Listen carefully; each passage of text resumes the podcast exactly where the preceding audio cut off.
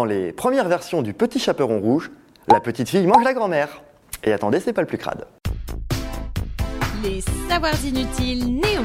Les savoirs inutiles. Savoirs inutiles. Néon. Savoir inutile numéro 20004. À la télé, raconté par ses parents ou à l'école, on a tous entendu le conte du petit chaperon rouge, qui généralement finit comme ça. Oh, que vous avez de grandes dents Le loup bouffe l'enfant, le chasseur arrive, sauve le petit chaperon rouge, et la grand-mère, emballée, c'est pesé.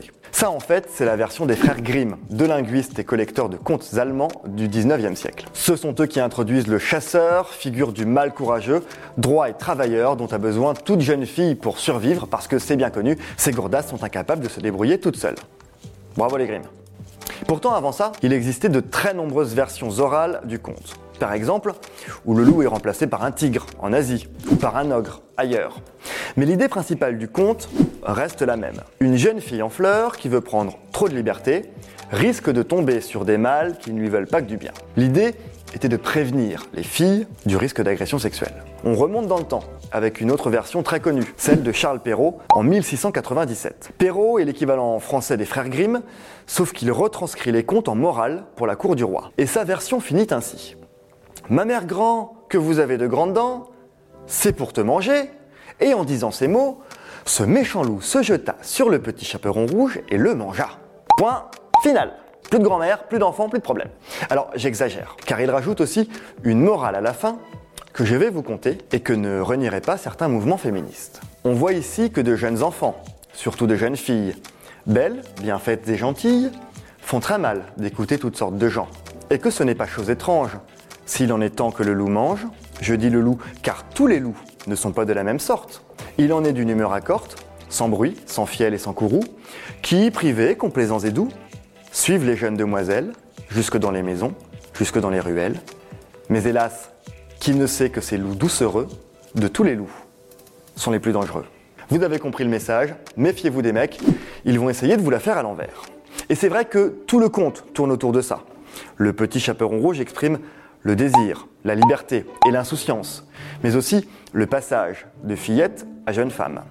Par exemple, dans une des versions, elle doit choisir entre deux chemins, celui des épingles et celui des aiguilles. Or, à l'époque, les épingles servaient à fixer les toilettes, donc les parures, c'est l'instrument des jeunes filles, alors que les aiguilles, elles, servent à travailler. Elles sont l'outil de la femme mature, avec un orifice, le chat, vous avez compris la métaphore. Alors, à quel moment la petite fille mange-t-elle mémé?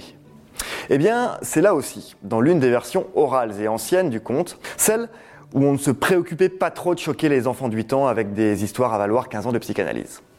Dans cette version, le loup dépose des morceaux de mémé dans la maison et pas de bobinette à tirer pour ouvrir la porte, c'est carrément un bout d'intestin de mamie qui sert de cordon pour la sonnette. La jeune fille entre et le loup l'invite à se repaître de la viande posée dans la cuisine, mère grand. Donc, le premier à avoir imaginé ce conte est quand même un gros taré. Les frères Grimm, comme Perrault, ne garderont pas cette version trash. Ce qu'on retiendra aussi, c'est que dans cette version orale de nos campagnes, le loup ne mange pas le petit chaperon rouge. Après avoir euh, posé sa série de questions sur les poils, les grandes oreilles et les grands yeux, la petite fille se glisse dans le lit, vous voyez encore la métaphore, et dit qu'elle veut aller faire pipi. Le loup finit par la laisser sortir, après lui avoir attaché un fil de laine à la jambe, mais le chaperon rouge accroche le fil à un arbre et réussit à s'enfuir. Alors oui, elle a mangé mémé, mais elle se sera sauvée toute seule sans l'intervention paternaliste du chasseur. Et c'est justement parce qu'elle mange d'abord la grand-mère que la petite fille devient femme et est prête à entrer dans le lit du loup. Charles Perrault gardera d'ailleurs d'une certaine façon cette symbolique, puisque c'est la grand-mère qui a offert le petit capuchon rouge, symbole de la transmission du pouvoir de séduction et de la sexualité, qui s'éteint d'un côté et naît de l'autre. Et si vous voulez une version encore plus girl power, eh bien il y a le Tex Avery de 1943, dans lequel le petit chaperon rouge rend fou de désir le loup, ce dernier finit par se jeter de la fenêtre devant les assauts de la grand-mère lubrique qui en ferait bien son 4 heures. Le dessin animé a même été un temps censuré, jugé un peu trop olé olé, mais ça, c'est vraiment inutile de le savoir. Si ce podcast vous a plu, abonnez-vous, likez, commentez. Les Savoirs Inutiles Néon, c'est aussi une appli et un compte Insta. Et Néon, c'est sur neonmac.fr et tous les deux mois en kiosque.